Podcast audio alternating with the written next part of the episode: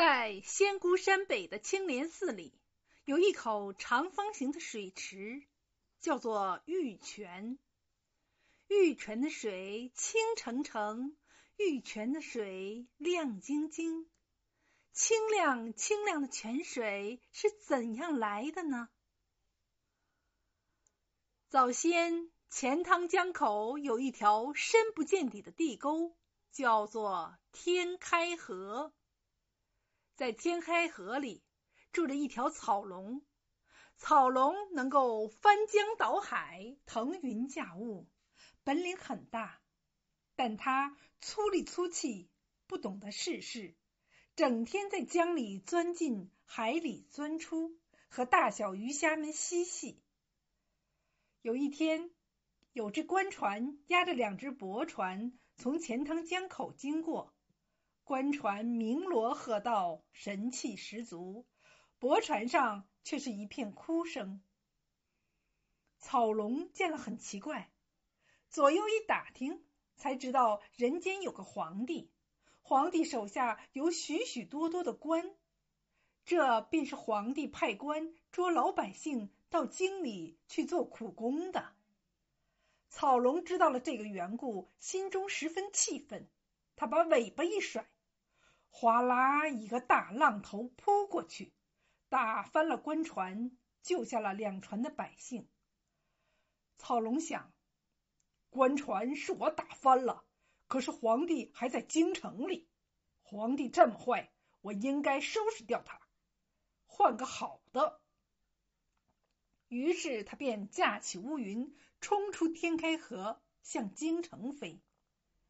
皇帝正在宫廷里和大臣、妃子们饮酒作乐，宫娥才女们吹的吹，弹的弹，唱的唱，好不快活。不妨一霎时，天色变了，狂风刮得大树折腰，倾盆大雨哗哗的落个不停。但见草龙驾着乌云，气势汹汹的闯进来，这下。吓得三千绿林军抱头乱窜，皇帝更惊的是目瞪口呆。幸而有个胆大的侍从，拉开弹弓，朝草龙打了一弹丸。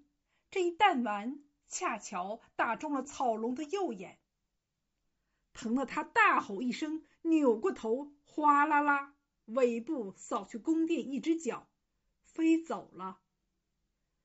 草龙逃回钱塘江口的天开河里，越想越思越恼火，咬咬牙发誓要报仇。那时青莲寺里住着一个会看病的老和尚，医术很高。草龙打听到有这么一个和尚，便变成一个粗黑的大汉，上门来求医。老和尚看他的形状奇怪。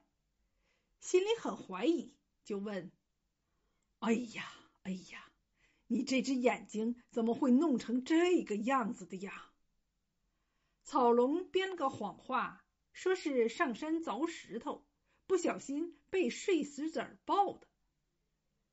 老和尚用钳子钳出草龙眼睛里的东西，一看是弹丸，就往地下一摔，说：“明明是颗弹丸。”为啥说碎石子儿啊？你到底是什么人？不讲明白，我不医。草龙见老和尚发了脾气，怕他真的不给自己医治，就把怎样被打了一个弹丸的经过老老实实的说出来。末了还说：“等你把我的眼睛医好了，我就去报仇。”老和尚听了草龙的话。大吃一惊，心想：“我这个寺院是皇帝造的，我享的是皇帝福。如今他要去伤害皇帝，这还了得？”便想了一个计策，假装向草龙笑笑说：“要我医好眼睛不难，不过你拿什么来谢谢我呀？”只要你医好我的眼睛，你要什么奇珍异宝，我都给你。奇珍异宝我不要，这寺院缺水，你就先替我钻个泉眼吧。草龙不知是计，便满口答应了。老和尚选定一块地方，草龙就一个筋斗钻进泥土里去，清清的泉水便从他钻进去的洞口汩汩的涌上来。草龙越钻越深，井水也越涌越大，很快汇成了一口大池。这时，老和尚急忙将佛前供奉的玲珑石塔移过来，在泉眼当中一竖，把草龙压在了地下。草龙上了老和尚的当，被压在地下，再也出不来了。钻出来的那个泉眼，因为泉水像碧玉一般的清冽，人们就把它叫做玉泉。在玉泉附近还有两个水池。一个叫珍珠泉，一个叫晴空喜雨泉。